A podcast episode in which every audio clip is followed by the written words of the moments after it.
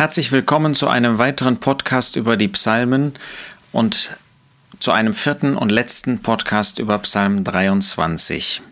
Wir haben gesehen, dass dieser Psalm von dem Herrn Jesus spricht. Wir haben gesehen, dass dieser Psalm von dem jüdischen Überrest spricht. Wir haben gesehen, dass wir Davids Leben sehen können und auch Anwendungen auf uns machen können. Und ich schließe diesen Psalm ab mit dem eigentlichen Ziel dieser Reihe, noch einmal auf den Herrn Jesus zu sprechen zu kommen. Wir haben gesehen, dass er sein Leben unter der guten Hand Gottes, seines Hirten, geführt hat. Wir haben darüber gesprochen, dass der Herr Jesus auch durch das Tal des Todesschattens gegangen ist. Für ihn war es nicht nur der Schatten des Todes, er ist selbst wirklich in den Tod hineingegangen. Dieser Tod, den er für uns erlitten hat, das steht jetzt hier nicht so im Vordergrund, aber doch der Tod, der durch tiefe Leiden und Prüfungen für den Herrn Jesus gewesen ist. Und dann heißt es in Vers 5, du bereitest vor mir einen Tisch angesichts meiner Feinde. Das ist eigentlich großartig, dass Gott genau das dem Herrn Jesus geschenkt hat, angesichts der Feinde. Die Feinde waren im Anmarsch, die Feinde hatten schon den Plan ausgedacht, ausgeheckt und auch vereinbart mit Judas Iskariot, dass der Jesus überliefert würde, dass er zu Tode gebracht würde. Und das schenkt Gott angesichts dieser Feindschaft schon in dieser Stadt Jerusalem, als der Jesus den Abend oder diese Tage in Bethanien war, da schenkt er ihm diese Gemeinschaft im Hause seiner Freunde. Da kam eine Frau, die ihm die Füße salbte, nicht als Sünderin, sondern als Anbeterin. Da war Lazarus, der da war und Gemeinschaft mit dem Herrn Jesus, soweit das damals möglich war, vor dem Erlösungswerk gepflegt hat. Da war Martha, die ihm diente.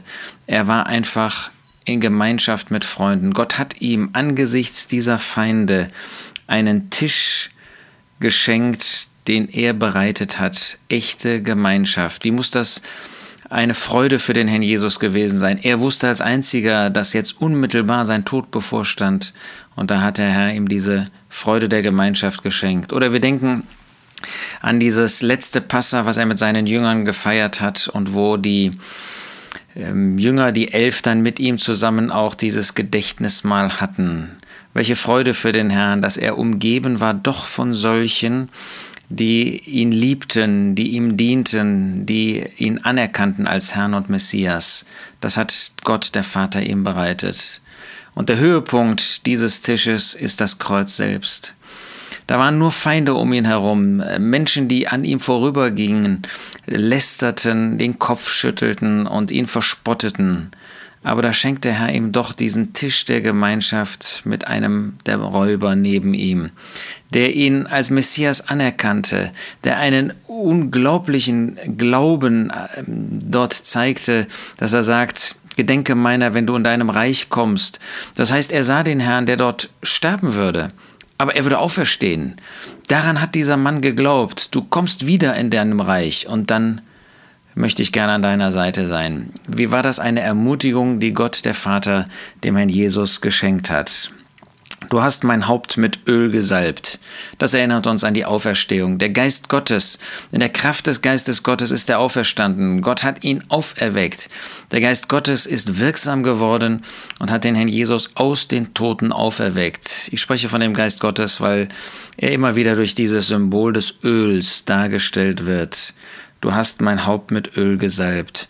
Ja, das Haupt, was dort ähm, an dem Kreuz hing und das er neigte, das wurde erhoben durch Gott selbst. Der Geist Gottes hat ihn verherrlicht, hat ihn aus den Toten auferweckt. Mein Becher fließt über. Was für einen Segen hat Gott ihm geschenkt in Auferstehung. Jetzt hat er Brüder an seiner Seite, solche, die er Brüder nennt.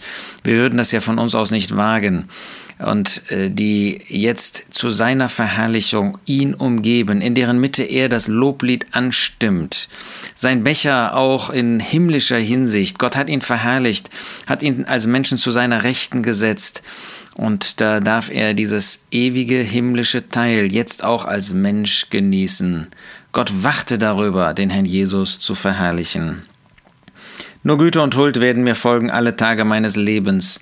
Ja, dann war es wirklich, diese 40 Tage, die der Herr Jesus noch auf der Erde war, waren umgeben von Güte und Huld, die Gott ihm erwiesen hat.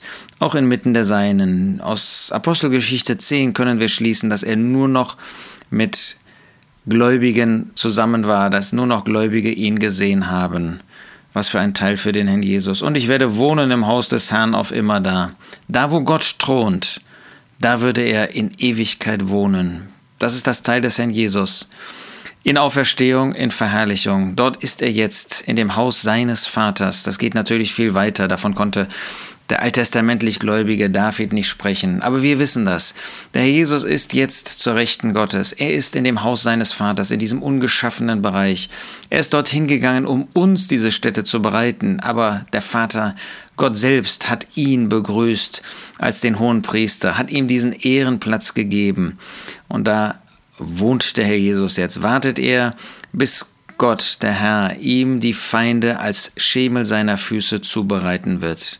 Wir dürfen den Herrn Jesus heute schon da sehen. Wir dürfen ihn bewundern und das wollen wir tun. Wir wollen mehr in Anbetung vor ihm stehen, wollen mehr seine Herrlichkeit sehen, wollen diese Hingabe bewundern und ihm das geben, was ihm gebührt, unser Herz als ein Herz der Dankbarkeit, der Hingabe, der Anbetung.